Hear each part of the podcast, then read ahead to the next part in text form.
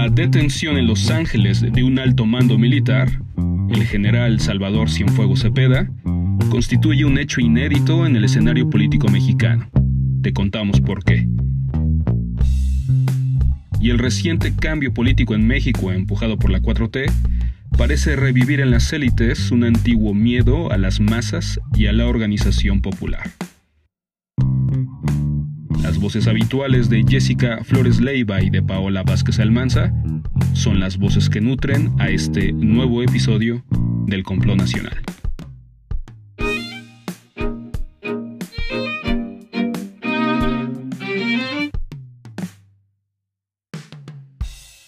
La detención del general Salvador Cienfuegos Cepeda constituye un hecho inédito en el escenario político mexicano. Yo soy L y en esta entrega les voy a hablar acerca del ejército y las posibles repercusiones de este hecho. No cabe duda que últimamente en México están pasando cosas que nos sorprenden cada vez más. Apenas la semana pasada nos enteramos de dos eventos que conmocionaron a la opinión pública. Por un lado, la ratificación de la negativa al registro de México Libre, el partido del Calderonato, situación sobre la que ya habíamos tenido oportunidad de charlar en un episodio pasado del complot. Y por otro lado, la escandalosa detención en Los Ángeles del exsecretario de la Defensa Nacional durante el sexenio de Enrique Peña Nieto. A este suceso quiero referirme hoy. Para poder entender la magnitud de lo ocurrido, es necesario contextualizar quién es este personaje, cuál es su alcance y de qué se le acusa. Salvador Cienfuegos es un militar originario de Guerrero con una amplia trayectoria en la institución castrense. De 72 años de edad, Cienfuegos se ha caracterizado por ser un hombre extremadamente recio y disciplinado.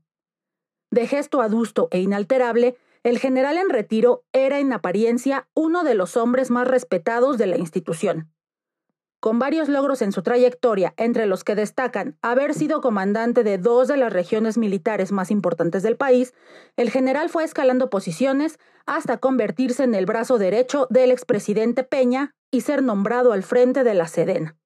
Y es que Cienfuegos fue totalmente formado en aquellos días en los que el ejército era el ejecutor de las decisiones que se tomaban desde la presidencia.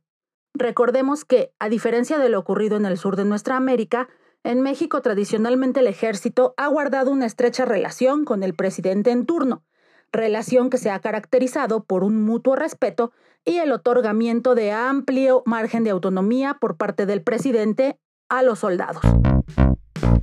Salvo aquellas esporádicas rebeliones de la huertista y escobarista ocurridas en la década de 1920, no ha habido en la historia moderna de nuestro país otro episodio de insurrección por parte del ejército hacia el gobierno. Por el contrario, hasta ahora el ejército se ha caracterizado por plegarse a las decisiones presidenciales y a cambio de ello recibir privilegios y prebendas que le han beneficiado.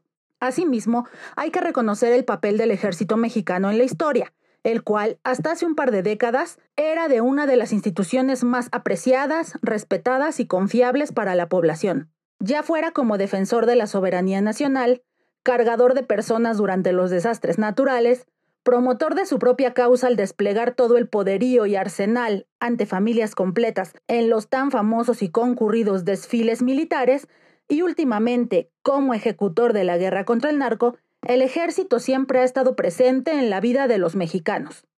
Sin embargo, esta misma relación que ha tenido con la figura presidencial le ha llevado a tener cierta complicidad en sucesos tan aberrantes como la matanza estudiantil de 1968, el halconazo de 1971, la guerra sucia contra la insurgencia desplegada en los estados del sur del país en esa misma década y más recientemente la matanza de Tlatlaya y la desaparición de los 43 normalistas de Ayotzinapa, sucesos que le tocó enfrentar directamente al general que hoy es reclamado por la justicia norteamericana.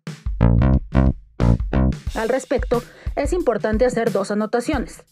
El general Cienfuegos siempre estuvo en contra de permitir injerencias en la institución castrense, por lo que se opuso terminantemente al escrutinio de sus subordinados, incluso por parte de los organismos internacionales. Para protegerse, el general presionó fuertemente al gobierno del presidente Peña para la aprobación de la Ley de Seguridad Interior, mediante la cual los militares tuvieron protección y libertad de actuación en la guerra contra el narco sin ninguna represalia. Guerra que hoy lo tiene en una corte estadounidense como presunto responsable de favorecer a una de las organizaciones criminales más importantes en el tráfico de drogas hacia ese país. La detención del exsecretario de la Defensa Nacional es una afrenta para el ejército por varias razones. Primero, si bien es cierto que un hombre no hace al ejército, Cienfuegos fue durante mucho tiempo figura emblemática de esta institución. Segundo, dicen los que lo conocen que el general es una de las figuras más apreciadas y respetadas entre la tropa. Cienfuegos se había ganado el respeto de sus subordinados debido a que parecía ser de esos viejos militares incorruptibles y probos en su conducta. Tan es así que llegó al máximo puesto al que un militar puede aspirar. Y tercero, la oposición a la llamada desnaturalización del ejército, que consiste en la oposición a que los militares realicen tareas para las que no fueron entrenados y que no les corresponden, le granjeó un gran apoyo entre las bases. La vuelta a los cuarteles fue una de las demandas más sonadas durante el tiempo que duró en el cargo. Sin embargo, como hemos visto, esta demanda no ha podido materializarse. Los militares están enojados, muy enojados. Y si bien hasta hoy habían contado con el respaldo y la anuencia del actual presidente, quien en sus primeros discursos mostró un total respeto y apoyo para los cuerpos castrenses, lo cierto es que a partir de la detención del general, hecho que dicho sea de paso, tomó por sorpresa al mismo López Obrador, este parece complicar aún más las cosas con sus declaraciones, en donde ha señalado que Cienfuegos es un presunto delincuente, y como tal hay que castigarlo a él y a todos los que forman parte de su círculo cercano. Con estas declaraciones y de no corregir sus planteamientos, a mí me parece que el presidente se está poniendo una soga al cuello. Quiero pensar que el factor sorpresa, así como la inmediatez de la exigencia de respuesta ante la magnitud del hecho, ha derivado en un mal manejo político de la situación, denostando públicamente la imagen del general, la cual, como ya hemos dicho, tiene una enorme carga simbólica para sus subordinados. Y es que hay que reconocer también que en el ejército existe todavía cierta mística. Estas declaraciones en donde se percibe un abandono a su suerte del ejército por parte del comandante supremo, así como su insistencia en militarizar el país, no están haciendo más que atizar el fuego castrense. Los militares están enojados, y si a eso le sumamos que hay una derecha recalcitrante que se mantiene apostada en el zócalo, a la espera de cualquier oportunidad para recuperar el poder y los privilegios que les fueron arrebatados, tenemos un escenario muy peligroso para la 4T y para el mismo futuro de México. Hay que estar atentos a lo que sucede en estos próximos días.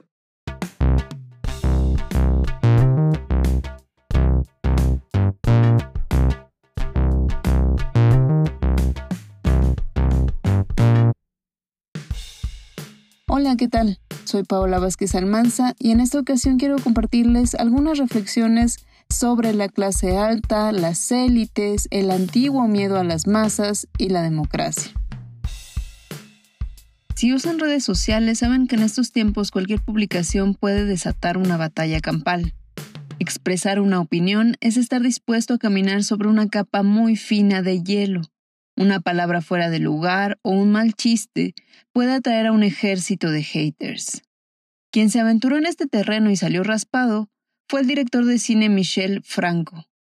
Después de ganar el premio del jurado en el Festival de Venecia, estrenó en México el tráiler de su película Nuevo Orden, un drama distópico cuya protagonista es una chica de la clase alta mexicana. El tráiler dura apenas dos minutos. Vemos cómo una fiesta de ricos se ve interrumpida por un grupo de personas morenas, de clase baja, que pone fin al alegre convivio y saquea y destruye el hogar de la familia adinerada. En esta breve escena, los pobres dejan de ser individuos para convertirse en una turba, en una amenazante masa. Las escenas que siguen son de caos y militarización. El tráiler cierra con la frase, una ficción necesaria sobre una realidad muy cercana. Estos dos minutos desataron una polémica en redes. Un importante número de usuarios tachó la película de clasista y racista, recurriendo incluso a ese término tan popular de whitezican.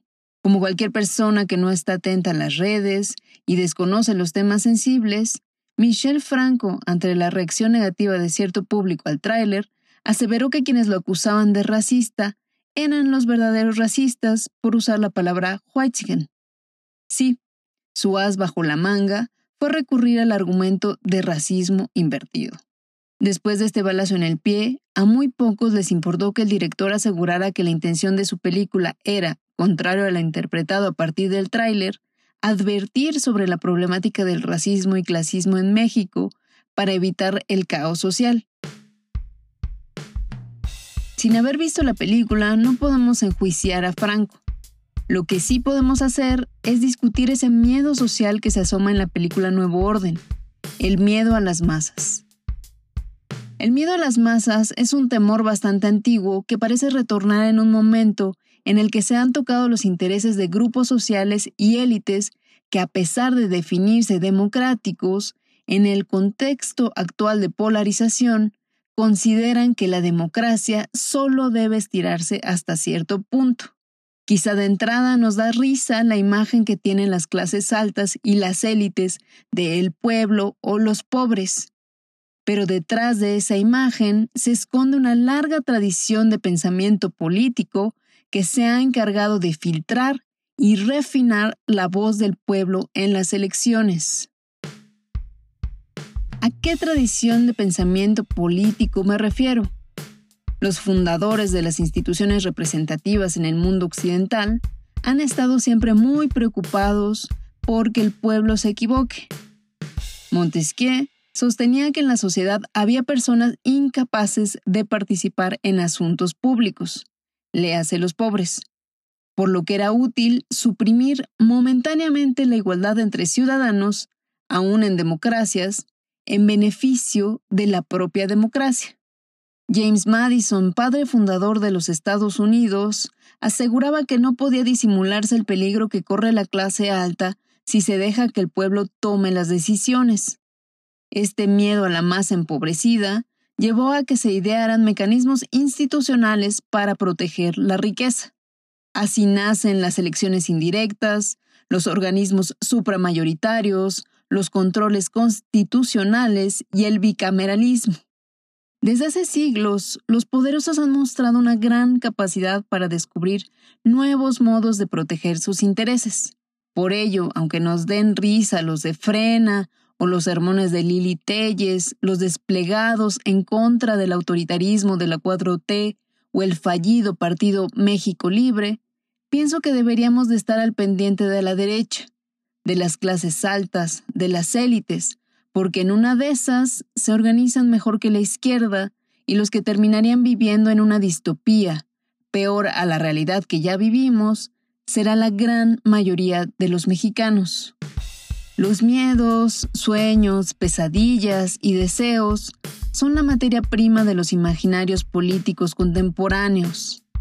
Son lo que enardece en la víscera y echa a andar movimientos sociales que debemos de tomar en serio.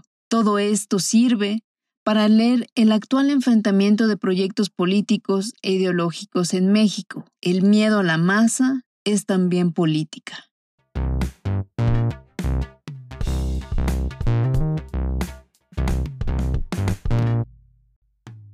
Hemos llegado así al término de este episodio.